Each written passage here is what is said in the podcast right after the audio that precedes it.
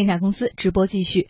一九六三年，缅甸的人均 GDP 已经将近了一千美金，那时的新加坡还是一个小渔村。而如今，新加坡的人均 GDP 已经达到了缅甸的将近六十倍。是什么导致了缅甸经济的前后变化？这又给了我们什么样的教训和启示？天下公司特别节目吴晓波频道，本期我们来说说我们的邻居缅甸。学者之音，观者之眼，给你一个还原真实世界的财经频道。经济之声倾力呈现，Channel Channel 五 Channel 吴晓波频道。前两天看《李光耀传》，其中有一个细节非常的有趣。一九六三年，新加坡独立，李光耀对他的同僚们说：“啊，我们现在要到亚洲地区去看一个城市，这个城市是我们未来新加坡需要学习的城市建设的典范。”他们去哪了呢？他们去东京了吗？他们去汉城了吗？他们去台北了吗？他们去香港了吗？都没有。他们去到了那个城市，叫做仰光，缅甸的仰光。当时缅甸是南亚地区经济最发达的国家之一，仰光是城市建设非常的好，所以李光耀对他们的同僚说：“我们未来新加坡就要成为南亚地区的第二个仰光。”一九六三年的时候，缅甸的人均 GDP 已经将近一千美金了，所以新加坡还是一个小渔村。但是，到我今天做这个节目的时候，新加坡的人均 GDP 是缅甸的六十倍。六十倍是个什么概念？缅甸发生了什么事情呢？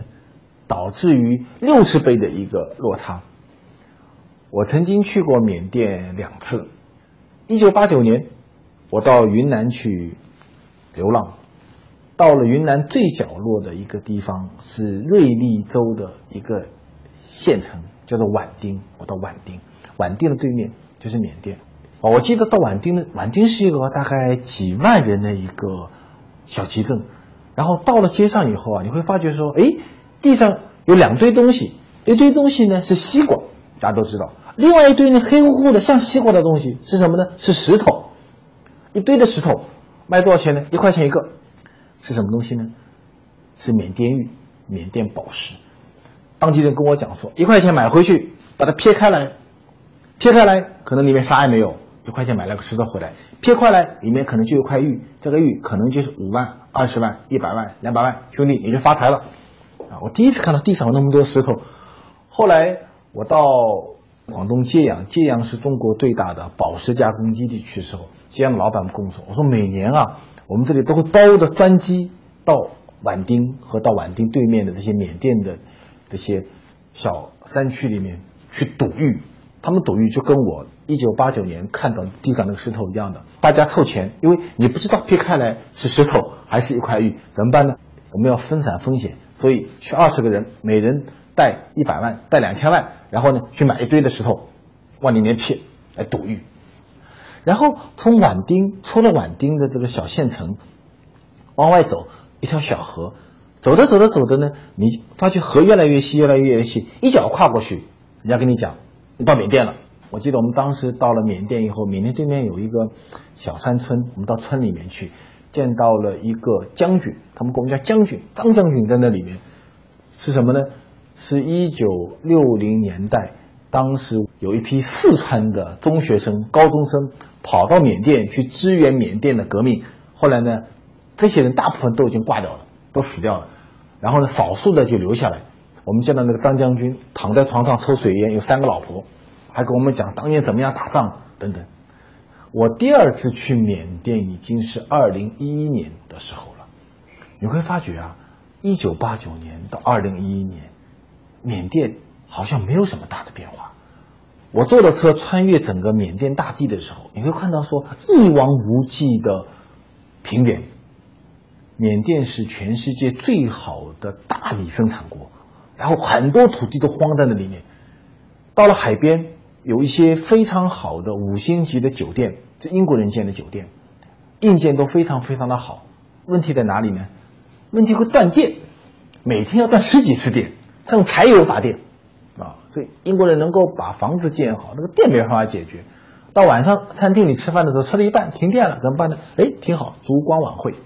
缅甸的自然风貌非常的好，它有很多地方，我记得我去过一个地方叫做蒲干，各位以后去缅甸那个地方一定要去，千塔之城，荒废的一千座的塔，上千座的塔在那里，然后那地方看日出看日落是全世界最好的地方。你们看，有辽阔的土地，有丰饶的土壤，有非常温顺的人民。缅甸是小乘佛教，跟泰国一样的老百姓民族性非常的温顺，但是。这个国家现在是全世界最不发达的，但是缅甸将发生巨变。China Wu 吴晓波频道。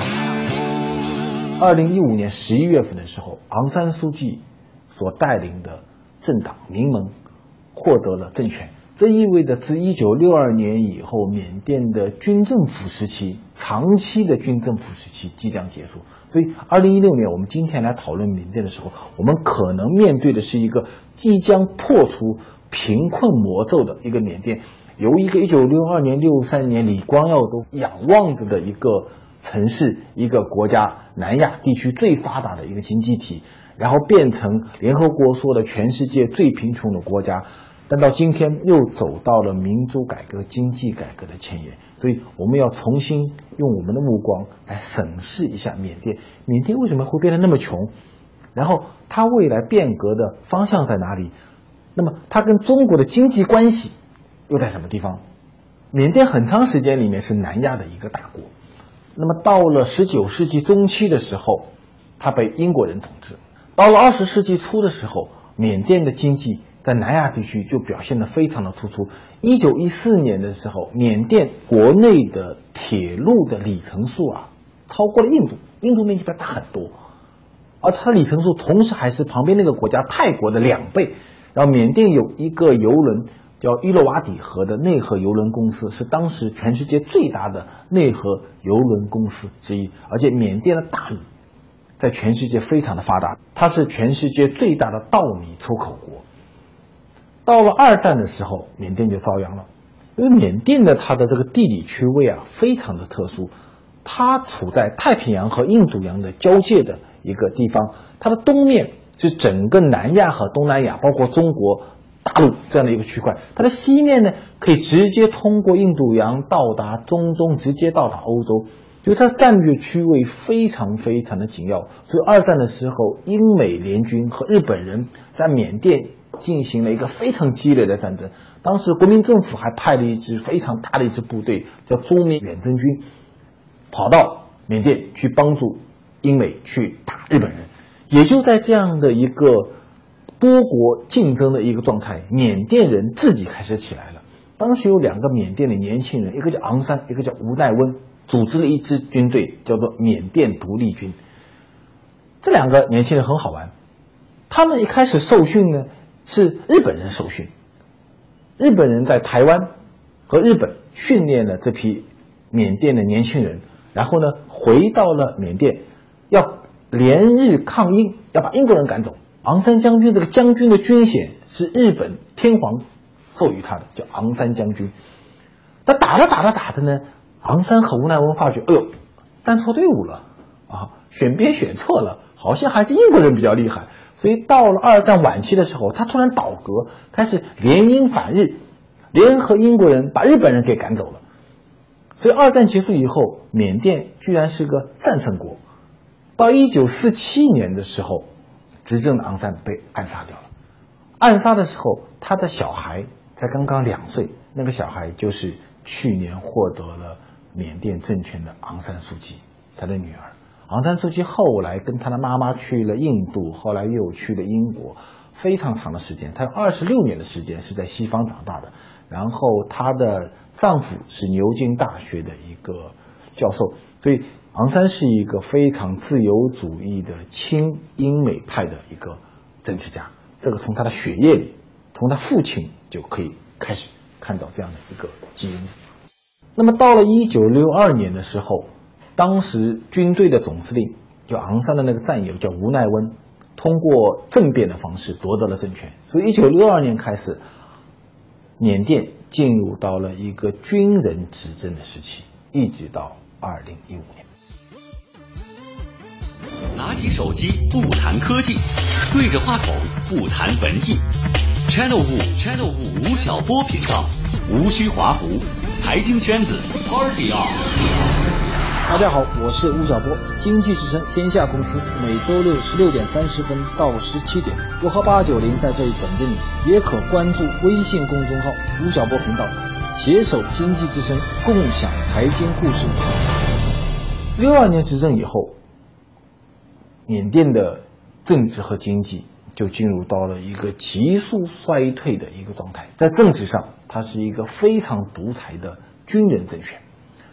我记得我二零一一年到缅甸去的时候，我们的旅行车在路边开，突然间就停住了，马路直接就封掉，啊，等了大概有将近一个小时，几艘吉普车跟疯了一样的轰从面前面开过去，干什么呢？几个将军要过路，道路给封掉了。他还不是总理啊，他就是个将军啊，就整个马路就封要封一个小时，很长时间里面军人在缅甸非常非常的嚣张，那么在政治上就形成了一个极端的一个高压。那么经济上呢，军政府实行了一个非常极端的计划经济。第一，宣布所有的企业全部国有化，宣布所有的土地全部国有化。土地国有化，土地租给农民，然后把几乎所有的外资企业全部赶走。更糟糕的是，经济的不断的下滑的过程中，货币不断的在膨胀，还在通货膨胀。所以在缅甸，在一九六五年的时候，在一九八五年的时候，在一九八七年的时候，三年废止大额的缅币，因为通货膨胀太厉害了，货币面值。越大的面值意味着越大的泡沫，所以把大额面值破掉。每一次大额面值的废止，就是一次对老百姓财富的巨大的一次剥夺。所以到了一九八七年的时候，缅甸的整个经济已经到了民不聊生的地步。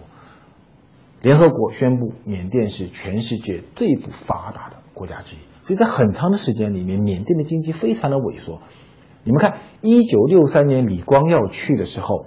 的那个阳光是南亚最发达的一个城市，但是到了二零一一年的时候，我去仰光的时候，仰光才开始有一座房子超过了八层楼，就是二零一零年以前，整个仰光没有一个超过八楼的房子，就非常的败旧。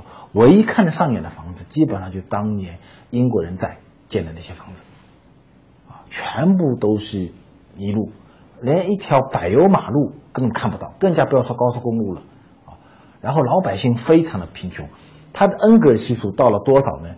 到了百分之七十二，也就是说，缅甸老百姓一年赚的钱有百分之七十二是拿来粮食吃饭的，所以缅甸变成了一个全世界都觉得非常惋惜的国家。你看，你有那么温顺的老百姓，那么辽阔的土地，有五六千万人口。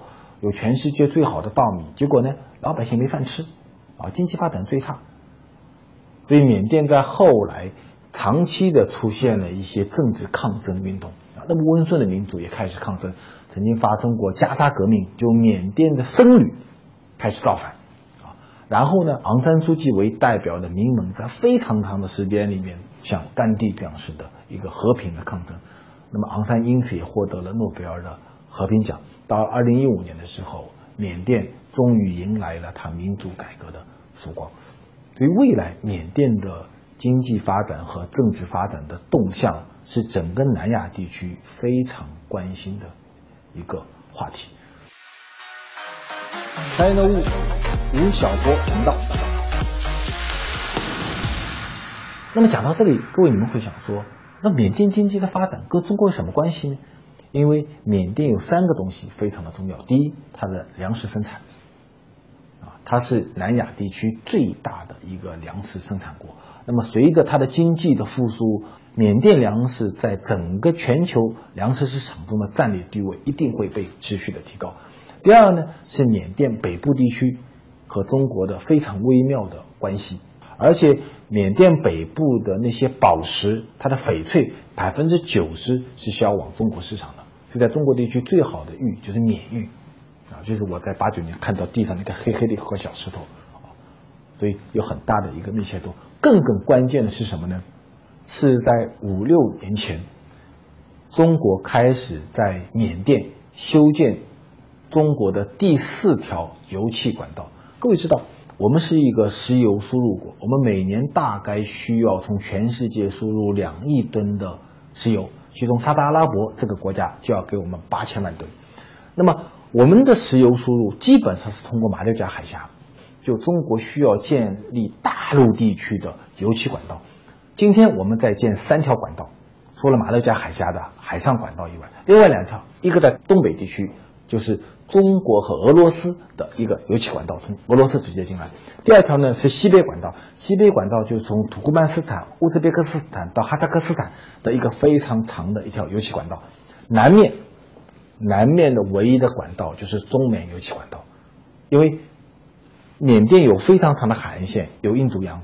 所以直接可以从中东通过印度洋运石油，通过中缅的油气管道进入到中国地区。到了二零一四年的时候，中缅的油气管道已经建设完成了，投资了二十多亿美金。所以在今天亚洲地区的经济局面已经发生了非常非常大的变化。中国经济的崛起，一方面让亚太各国。感受到了一个大国崛起所能够带来的经济辐射的能力，包括我们这个国家也主动的提出来，我们要走一路一带，我们要建立亚洲银储备银行啊，要帮助各国亚洲地区各国来共同发展。随着二零一六年昂山素季的政权的成立，那么缅甸将会进入到一个新的民主改革时期，这个国家的经济政治发展的走向。在相当长的时间里面，是一个我们非常值得关注的一个话题。China Wu 吴晓波频道。那么在经济层面上，昂山政权在未来所面临的缅甸的经济局面啊，其实也是非常的艰难。缅甸现在是整个亚洲地区人均 GDP 最低的一个国家之一，它的人均 GDP 只有一千美金左右。然后呢，更糟糕的是，在过去的十年里面，缅甸的通货膨胀率长期保持在百分之二十左右，它的 GDP 增长大概在百分之八到九左右，但它的通货膨胀率呢是它的一倍多，甚至在有一些年份，在二零零三年和零四年，它的通货膨胀率曾经达到过百分之五十八，所以对昂山素季政府来讲，如何能够？让经济驱动起来，特别是它的工业经济能够驱动起来，同时能够遏制住通货膨胀，是一个非常重要的问题。我记得我二零一一年去仰光的时候，那么一个破烂的城市，一栋房子，他跟你说，哎，这栋房子它的房价要两万人民币，哎，那个房子要一万人民币。那个时候啊，杭州啊、广州的房价才刚刚破一万人民币，那个破烂的仰光。人均 GDP 只有新加坡六十分之一的那个地方，它的房价要一万人民币，两万人民币。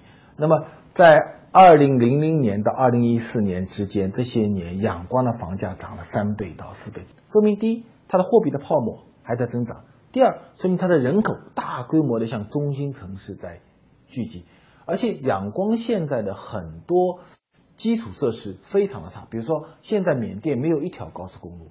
我们去的时候看到的大部分走的路都是机耕路，有中国一九七零年代时候的一个机耕路，一块钱可以卖五根玉米。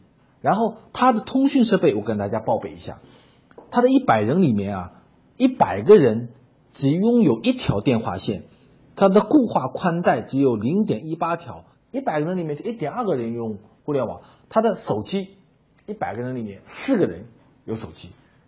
这一方面告诉我们说，缅甸是一个经济非常虚弱的一个贫困的国家。但另外一方面告诉我们说什么呢？说缅甸的发展空间不得了，一百个人里面只有一条电话线，只有四部手机。那各位你们想，当一百个人里面有二十部手机的时候会怎么样呢？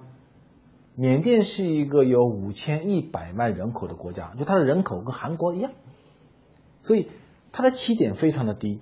但是呢，它的资源非常的好，它的空间非常的大，所以如果这个国家一旦走上了民主化的道路，一旦它的政治秩序趋向于良性化以后，这个国家的经济发展是可以被期待的。